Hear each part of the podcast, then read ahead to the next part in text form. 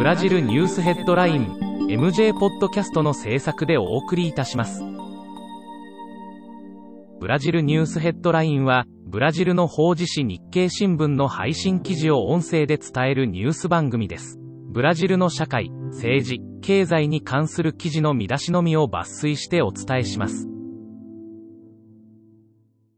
9月28日のニュースです。11月15日の投票日に向け、26日に全国市長選の出馬登録が締め切られ、27日から選挙運動が幕を切った。サンパウロ市では10月9日から始まる選挙放送では全時間の4割を現職市長が占有して有利と見られる。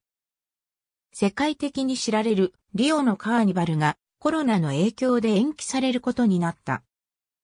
環境省参加の全国環境審議会が28日に行われた会議で、マングローブやレスティンガなどの原生林保護のための伐採制限など、4つの規制を緩和することを決めた。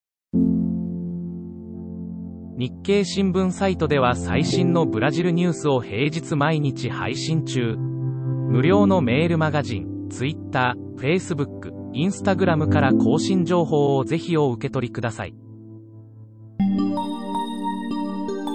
ブラジルニュースヘッドライン。